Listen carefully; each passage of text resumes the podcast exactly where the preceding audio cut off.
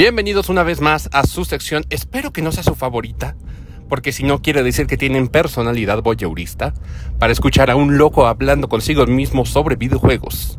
Pero bueno, bienvenidos a De Camino, una sección, como ya lo dije, de mí mismo hablando sobre videojuegos mientras manejo a diferentes destinos de trabajo en fechas decembrinas. Um, sí, es una, una, sección muy, muy narcisista. Es, tienen que escucharme a mí solito sin sin que nadie me dé una réplica o me intente cambiar mi punto de vista. Y tal vez los, a la gente que le caigo muy gorda le voy a caer todavía más gordo todavía. Y eso está bien en mi corazón. Los amo, los aprecio y gracias por escuchar una vez más su sección de camino. ¿Se han dado cuenta que nos hemos acostumbrado a cosas? ¿A qué me refiero? Se preguntarán. ¿Acostumbrados a qué? Porque los que tenemos tanto tiempo jugando, y no es que tenga mucha edad, o espero que, que 30 años no se les haga demasiado, pero los que llevamos todo este rato jugando videojuegos, y hablo de por lo menos 20 años para arriba, nos hemos ido dando cuenta, o tal vez no, de la evolución de las gráficas. Y si hablemos de gráficas, ya sé que hay un episodio dedicado a esto específicamente en los episodios normales con Oscar y con Emilio acerca de gráficos contra gameplay. Pero se han dado cuenta que nos hemos estado acostumbrando a cierto tipo de calidad de gráficos y que siempre es difícil regresar. No solamente de gráficos, sino de controles y de, de mecánicas. Pero las limitaciones de aquel entonces hacían que tu cerebro se pusiera a trabajar y rellenara huecos. Vamos a poner, por ejemplo, el Super Nintendo, que fue la primera consola que yo vi conectada a una televisión, todavía por cables RCA, creo que se llamaban. No, RCA creo que es el de la eh, el de la televisión. Bueno, no importa. Conectado con el cable amarillo, rojo y blanco. O bueno, si, eh, si son daltónicos como Ritalink, el gris, el gris y el blanco. Entonces, eso, eh, eh, esa consola no tenía HD, estamos de acuerdo. O sea, eran, eh, era arte de píxeles. Y como arte de píxeles, no tienes un espacio tridimensional. Son figuras de dos dimensiones hechas a base de píxeles que ni siquiera tienen un rasgo físico muy marcado. O sea, tú no puedes ver las, las caras de los personajes de aquel entonces. O sea, no, no imaginemos un Link ni siquiera cercano al Link de Breath of the Wild. Era una figura chaparra con un gorro muy cagado. Y el manual te daba una especie de, de arte que tú podías figurarte en tu mente que estaba sucediendo. Entonces, como tú tenías la mente de un niño y tenías que rellenar esos espacios, tal vez, si tu imaginación era lo suficientemente activa, tú veías a Link viviendo una aventura más grande de lo que realmente era. Si lo juegas como un adulto con visión adulta, probablemente te parezca como un juego eh, 2D más. Si es que ya entraste a los juegos clásicos ya tarde. Pero para nosotros los morritos era fascinante ver un mundo grande como a Link to the Past. Era un mundo abierto para nosotros. Eso era el mundo abierto para nosotros y para nosotros era inmenso. Entonces, perdonábamos muchas cosas.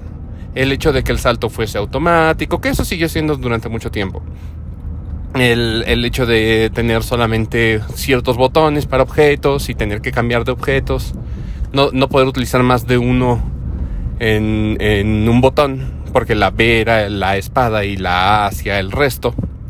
Entonces, a pesar de que el Super Nintendo tenía ya otros dos botones, los mismos controles, y lo he dicho varias veces, hacen que el juego funcione diferente. Más bien, el juego se concibe gracias al control.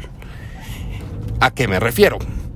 Si tus juegos son 2D, realmente no necesitas un sentido de profundidad y no necesitas un movimiento de cámara, como en los juegos 3D.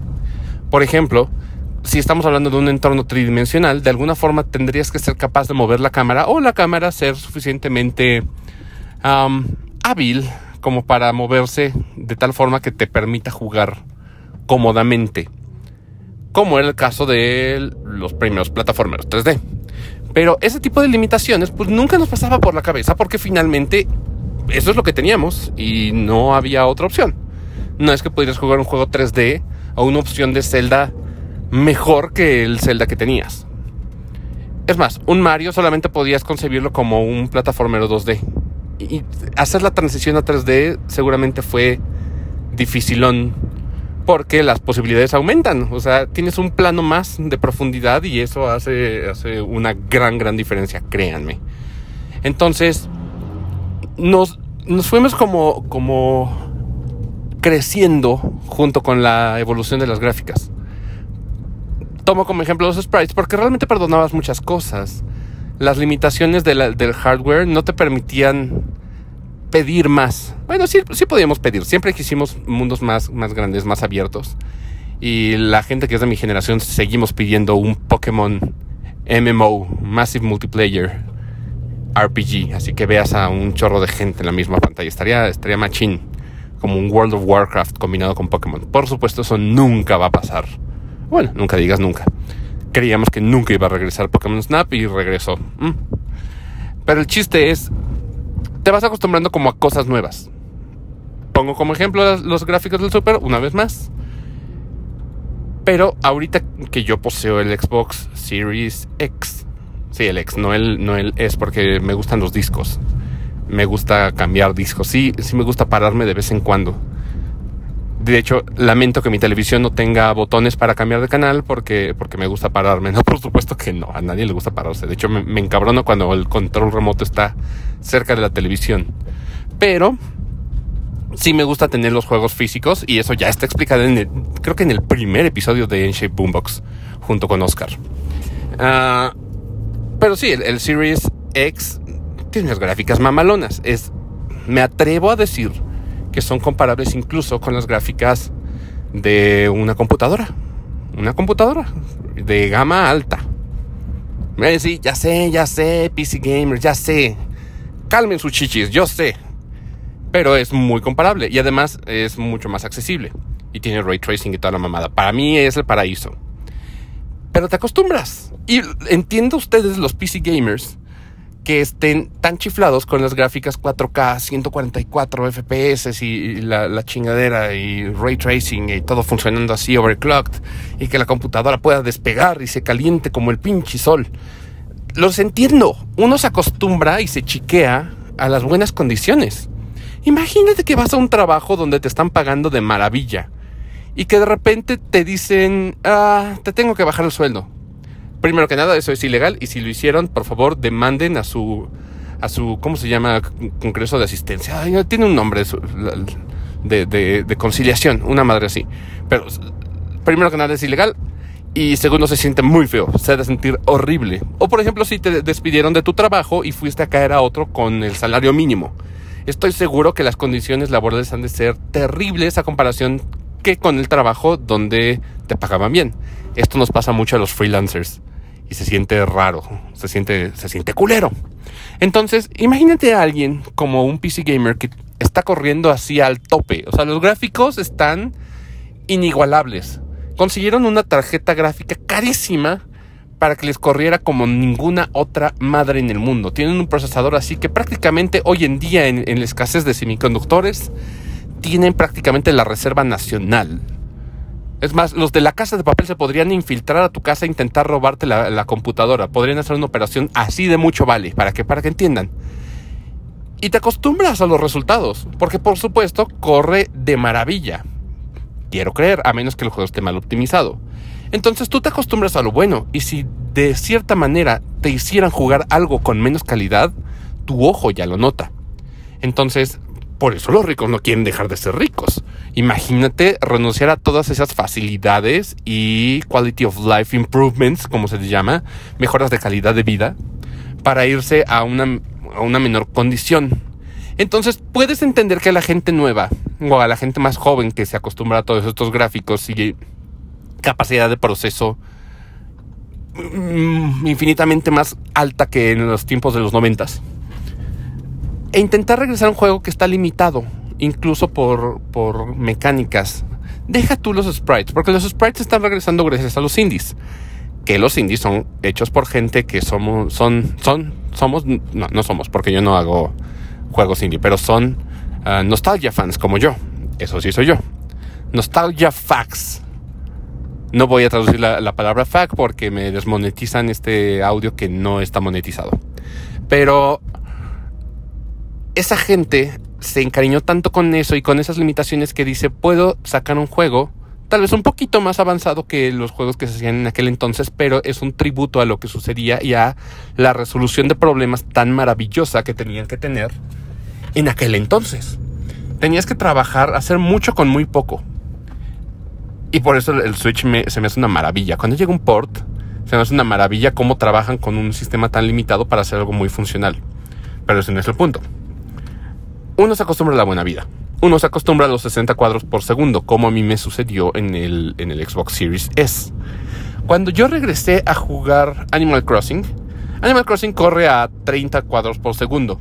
Y dirás, ¿cuál es la diferencia entre 30 y 60? Querido amigo, sí cambia. Sí hay un cambio muy cañón del doble de cuadros. Todo se ve más fluido. Y en Animal Crossing sucede algo curioso con esa falta de cuadros. Cuando tú corres del lado a lado, de izquierda a derecha o viceversa, los edificios empiezan a temblar. Y se nota si te acostumbraste a, los cuadros por segundo de un Xbox, donde esas transiciones no suceden. O sea, porque el Xbox procesa como debe de procesar.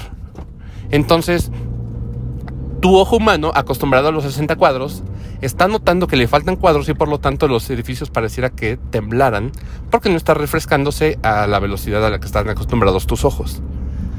Hemos hecho esta pregunta en el podcast y a mí se me olvida en este momento de cuántos cuadros por segundo realmente los ojos pueden detectar. Creo que la respuesta era no se puede medir. Pero mm, arriba de 60 no es tan notorio. Bueno, por lo menos para alguien que no, no está viendo sus juegos a 120. Seguramente la gente que corre a 120 cuadros, que ya se está volviendo el nuevo estándar, es una mamada. Porque antes 60 cuadros era un estándar de apenas las consolas lo están logrando.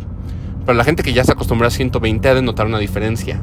Y se le va a hacer difícil regresar a 60. No me quiero ni imaginar a alguien que se acostumbra a 120 cuadros regresar a 60. Han de ver los edificios vibrando como a mí me pasó con los 30 cuadros por segundo. Y esto también me pasaba con Yakuza. Yakuza Kiwami 2 que no está optimizado para Xbox Series X, ni siquiera para el Xbox One X. Entonces los cuadros por segundo son, son 30. Y se nota a comparación con los nuevos juegos como Like a Dragon o como uh, Kiwami 1, que sí corre a 60 y creo que el 0, el 0 corre a 60 normal. Eso aunado al, al sistema de motor gráfico bueno, sea lo que sea, se nota la diferencia y llega a ser hasta molesto para la, gente. Y me doy cuenta que sí, o sea, uno se acostumbra a los gráficos mamalones, a los gráficos perrones, y te chiqueas. Pero también tenemos que llegar a un, a un punto de balance donde perdonemos este tipo de, de limitaciones de hardware. O sea, porque el Switch tiene unos juegos maravillosos, o sea, no dejo de, echarle flores porque el, Switch es una consola que obliga a sacar la creatividad o incluso los conocimientos de optimización a los desarrolladores. No es de, sorprendernos que Grand Theft Auto, la colección definitiva, primero que nada haya sido retrasada para versiones físicas. Porque seguramente dijeron, no, no está, no podemos vender esto, no van a querer pagar los 1400 varos que queríamos por él de salida. Y, segundo, se nota que no está bien optimizado para ninguna, ninguna consola. Y para Switch menos. Entonces, el hecho de que los desarrolladores trabajen y hagan mucho con poco, habla muy bien de ellos. Entonces, si eres una persona que está acostumbrada a los gráficos perrones 4K, Ultra HD, que es 4K, a, a 120 cuadros por segundo, primero que nada, dona a los pobres, cabrón, porque seguramente tienes mucho valor para correr tú, tus especificaciones así. O simplemente eres Emilio. Eh, entonces, comprendo un poco, comprendo un poco. no, no, estoy aquí para regañar a nadie. Pero creo que tendríamos que comprender un poco las limitaciones y cambiar el chip a este no es un juego de esta época. Y tenemos que ver el juego por lo que era en aquel entonces. Porque ¿qué me voy a poner a, comprobar, no? A comparar con el, Kingdom Hearts 2 de la compilación de ahorita que está a 60 cuadros, con el 365 días entre dos, 365, 358 días entre dos, de Nintendo 10, que todavía son sprites y que, se ven así las caras todas borrosas y, pixeleadas. No te pones a comparar. Disfrutas el juego por lo que es. Y ahí es donde haces un juicio real de qué tan bueno era incluso en aquel entonces. Donde sí podrías hacer comparaciones sería con juegos donde estuvieras en las mismas condiciones, en las mismas plataformas, con las mismas especificaciones de hardware y que sean similares incluso en gameplay. Ahí sí es un poquito más válida la comparativa. Pero por ejemplo, eh, comparar un juego de Switch o un port de Switch con un port de PlayStation 4 es completamente injusto. Tienes que entender que los desarrolladores se tuvieron que matar para poder meter ese juego tan complejo gráficamente de, otra consola a un Nintendo Switch, que es prácticamente un, un Xbox 360 portátil. Y eso es una maravilla, ¿eh? Entonces, mi recomendación, más que regaño como lo estaba haciendo hace, hace rato, me disculpo. Mi recomendación es cambiemos el chip. Tenemos que emprender un camino, así como lo estoy diciendo yo. Un camino a dejar de ser piquis, dejar de, de estar chiqueados. Algo así le voy a poner al episodio, ya verán. Pero es cambiar el chip y entender un poquito las limitaciones y, y entender bueno, tienes opción. O sea, nadie te está obligando a, comprar el port de Switch si tú tienes un Xbox, ¿verdad? Si lo compras ya es por lo que te ofrezca el, port. Eres muy libre de decidir eso, pero nadie te está diciendo cómpralo. O sea, si tienes la oportunidad de jugarlo en otra, en otra consola y te gustan las gráficas, seguramente hay, hay muchos, muchas otras plataformas, por lo menos tres plataformas diferentes donde puedes obtener el juego con mejores resultados que el Nintendo Switch. Pero por ejemplo, si es un shooter, yo soy un, gran fan de los shooters en primera persona en Nintendo Switch. ¿Por qué? Por el maldito giroscopio. Para mí hace la diferencia cabrón. Porque te da una asistencia de, apuntado. Bueno, eh, lo, hemos platicado antes. Por favor, vayan a escuchar los otros episodios. Y eso ya es como, como preferencia personal por ejemplo, a mí me gustan los D-Makes, o sea, juegos que, se presentaban en una consola mucho más potente y que los meten y resuelven en otras consolas. Por ejemplo, los D-Makes de Tony Hawk. Yo soy muy fan de Tony Hawk. Y hicieron una especie de D-Makes para Game Boy Advance. Y la forma en la que resuelven las obvias limitaciones de Game Boy Advance. O sea, porque pudieron haber intentado hacer un, un, port raro, un port feo. Un port feo, por ejemplo, sería el Medal of Honor Underground, uno de mis juegos favoritos de PlayStation 1. Que en lugar de, de intentar hacer un remake o cambiar el enfoque de ese Medal of Honor, intentaron meter ese juego 3D en el Game Boy Advance. Y no jala. no hay forma de que jale eso a pesar de que sea PlayStation 1, no tienen las mismas capacidades, no tienes por qué resolverlo así. Lo que hizo Tony Hawk es cambió la vista, la hizo una vista aérea en lugar de la cámara por arriba del hombro y limitó o más bien adaptó los controles para hacer los trucos a los botones que tenía el 10. Y obviamente no puedes hacer todos, pero funciona y, y se siente la esencia. Y eso es muy lindo. O por ejemplo hacer un, un remake de un juego grande a celulares. En, en aquel 2010, la gente no recordará, pero había un remake de Resident Evil 4 para iPhone. Y seguramente para el celulares. Porque el de iPhone era un port de, de un juego de celular de, Resident Evil 4. Una versión de celular de Resident 4. Entonces había muchas cosas cortadas, pero lo hacían funcionar. Bueno, que ese también no podría llamarle un, un remake bonito, es un, es un mal port. Pero es cómo lo resuelves, cómo lo adaptas a los controles táctiles, e, etc. Y eso es lo que le da gran mérito a los desarrolladores. Porque, por ejemplo, regresando al tema de, de, Tony Hawk, quien hizo ese remake fue una compañía llamada Vicarious Visions. Hoy en día difunta, por cierto, gracias a Activision Blizzard. No sé si deba de mencionarlos para porque se dice dice la leyenda urbana que si mencionas Activision Blizzard les das años de vida eh, y lo que la gente quiere es que muera para que pueda renacer de las cenizas. Entonces, e, e, esa es la, la, cuestión de, de valorar, o sea, porque es muy lindo cuando logran un resultado así. Llevar un, un juego grande y no solamente hacer un port, sino hacer una adaptación de D-Make. Digo, a mí me gusta eso, pero al mismo tiempo eh, esa gente que hace los D-Makes entiende las limitaciones. Y creo que nosotros también deberíamos de entender las limitaciones de los juegos retro.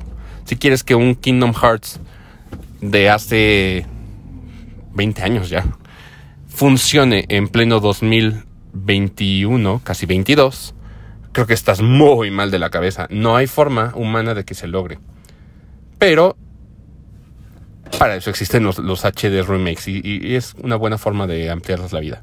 Pero si quieres jugar juegos como el 358 días entre dos, tendrías que perdonarle muchas cosas y es ir con ese chip. Y si quieres regresarte a juegos muy retro, porque seguramente hay gente que tiene como muchas ansias de, jugar estos juegos retro. Entonces, tendrías que empezar a perdonar los estándares de hace, hace varios días. Esta es una, una plática muy Oponopono. Oh, Oponopono, yo te perdono. Oh, Oponopono, perdóname tú a mí. Pero bueno, he llegado a mi destino. La lección de hoy es no hay que ser mamones. Creo que es la lección de todos los días. Odio a la gente mamona. Y odio más a los mamadores. Pero, bueno, muchas gracias por sintonizarnos en una emisión más de De Camino. Y nos vemos en la próxima emisión, ahora sí, de N-Shape Boombox. Hasta la próxima.